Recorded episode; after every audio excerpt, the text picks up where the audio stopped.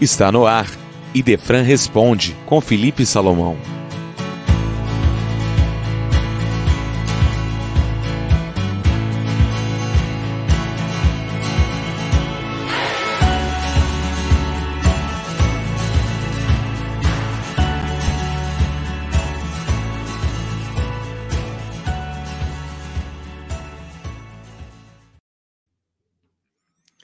Bom dia, ouvintes.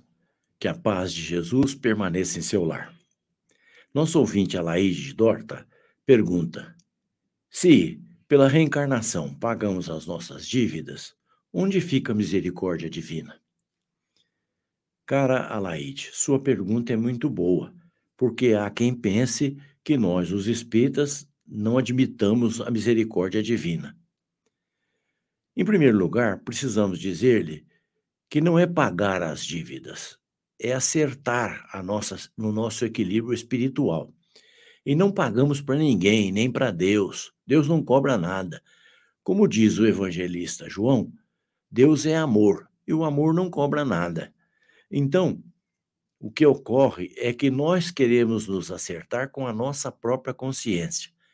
E na medida da nossa evolução espiritual, nós vamos programando as reencarnações que vamos ter e acertando com nossa própria consciência aquilo que nós cometemos de errado.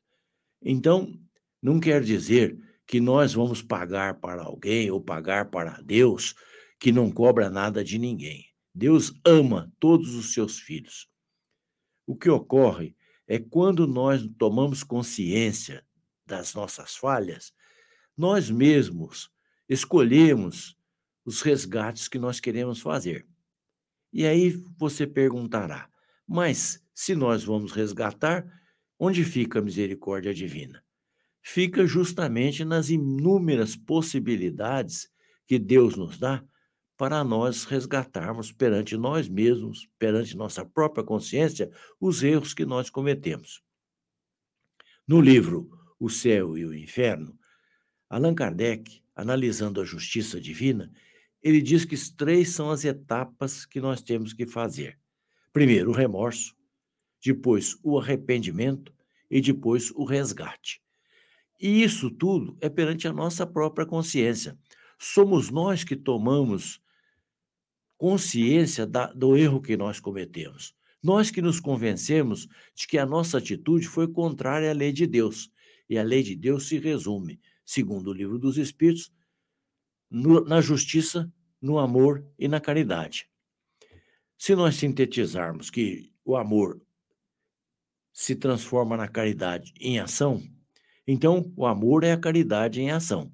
E aí fica justiça e amor. Então são os dois principais atributos divinos: justiça e amor.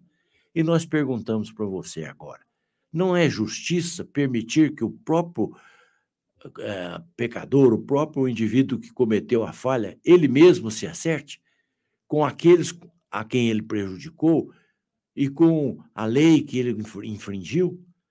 Então, Deus nos dá as, as inúmeras oportunidades de nós mesmos estabelecermos os processos pelos quais nós vamos nos quitar perante a nossa própria consciência. Quando nós desejamos um bem qualquer aqui na Terra e para adquiri-lo nós não temos os recursos financeiros necessários, como é que nós fazemos? Nós fazemos a dívida, mas parcelamos o pagamento. É claro que no parcelamento entra o juro, entra a mora, a, a, correção monetária, quando havia. Então, nessas horas, nós aproveitamos o parcelamento para adquirirmos o bem que, por enquanto, não é possível comprar à vista. Assim também o nosso resgate. Nós não podemos resgatar tudo de uma vez, porque não temos estofo evolutivo, força moral para isso. Então Deus permite que a nossa reencarnação seja parcelada, isto é, nós vamos vivendo com aquelas pessoas que nós prejudicamos, naquelas situações nas quais nós nos complicamos, para parceladamente, paulatinamente, irmos resgatando as nossas próprias eh, falhas perante a nossa própria consciência.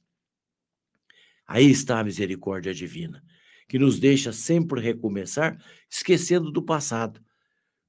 iniciando uma nova etapa na nossa evolução, sem os compromissos da memória, que às vezes nós esquecemos lá adiante para não complicar a nossa existência. Assim, a misericórdia divina está sempre presente, dando-nos inúmeras oportunidades para nós nos irmos ressarcindo.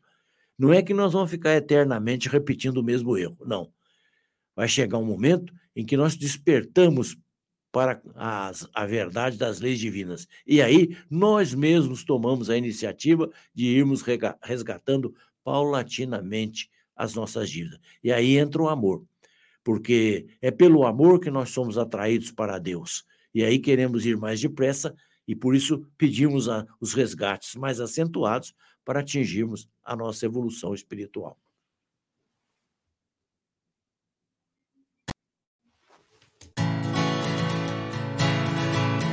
Esse foi Idefran Responde com Felipe Salomão.